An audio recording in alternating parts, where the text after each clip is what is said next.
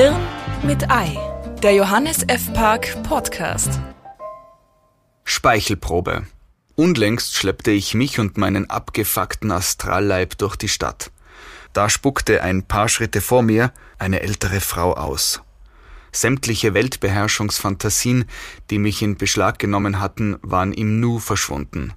War ich doch nicht bloß Zeuge einer mit spitzen Lippen vorgetragenen Oh, da ist ein Haar im Bienenstich Spuckandeutung geworden. Im Gegenteil, wir reden hier von einem richtigen Gerät, einem nach allen Regeln der Ballistik behende durch die Luft gezirkelten Schleimgeschoss von mittlerer Viskosität.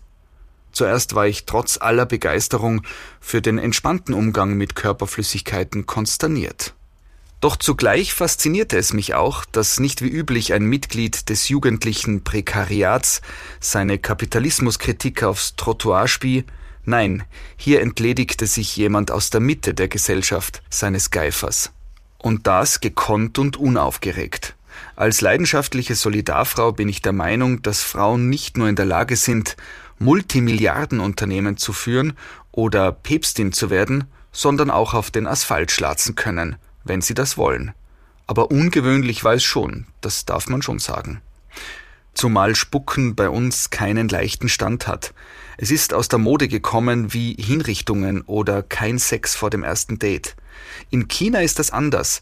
Der Chinese spuckt für sein Leben gern.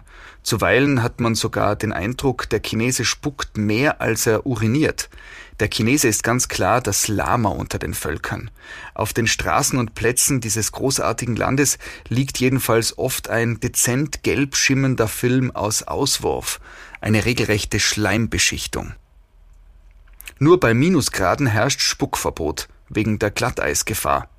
Nicht nur die chinesische Sprache ist schwer zu erlernen, in China wird so viel gespuckt, gerotzt und gespeichelt, dass Kinder etwa fünf Jahre brauchen, bis sie in der Lage sind, beim Spazierengehen allen Klacheln auszuweichen, die da so angeflogen kommen.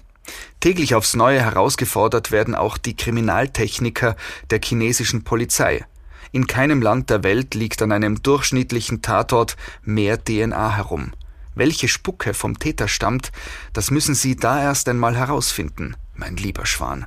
Noch dazu, wo chinesische Auswürfe doch alle gleich aussehen. Keine Frage, für Europäer erscheint die Angewohnheit, seinen Speichel großteils nicht im Magen, sondern am Boden zu deponieren, nicht zuletzt wegen der Hundefleischanteile in der Spucke, bizarr bis eklig. In Wahrheit kann man von China aber nur lernen. Der Chinese hat die drei wichtigsten Erfindungen der letzten 3000 Jahre gemacht. Papier, Schießpulver und Spaghetti. Hinzu kommt der ganze Kampfsportkomplex, Kung Shui und Feng Fu und so weiter. Die eingesprungene Fußwatsche zählt zu den wirkungsvollsten Selbstverteidigungstechniken ohne Schusswaffe. Und bitte vergessen wir die musikalische Früherziehung nicht. Die Exekution einer Chopin-Sonate auf Klavier, Geige oder Basstuba gehört zum Standardrepertoire im chinesischen Kindergarten. Das ist doch überhaupt kein Vergleich zum erbärmlichen Gequietsche in unserer Kleinkindaufbewahrung. Schon bei den Kleinsten sind uns die Chinesen also meilenweit voraus. Man soll keine Zusammenhänge herstellen, wo keine sind, aber ich halte fest, die Chinesen spucken und wir nicht. Wenn man es sich recht überlegt, hat die schlatzende Frau volkswirtschaftlich vollkommen richtig gehandelt.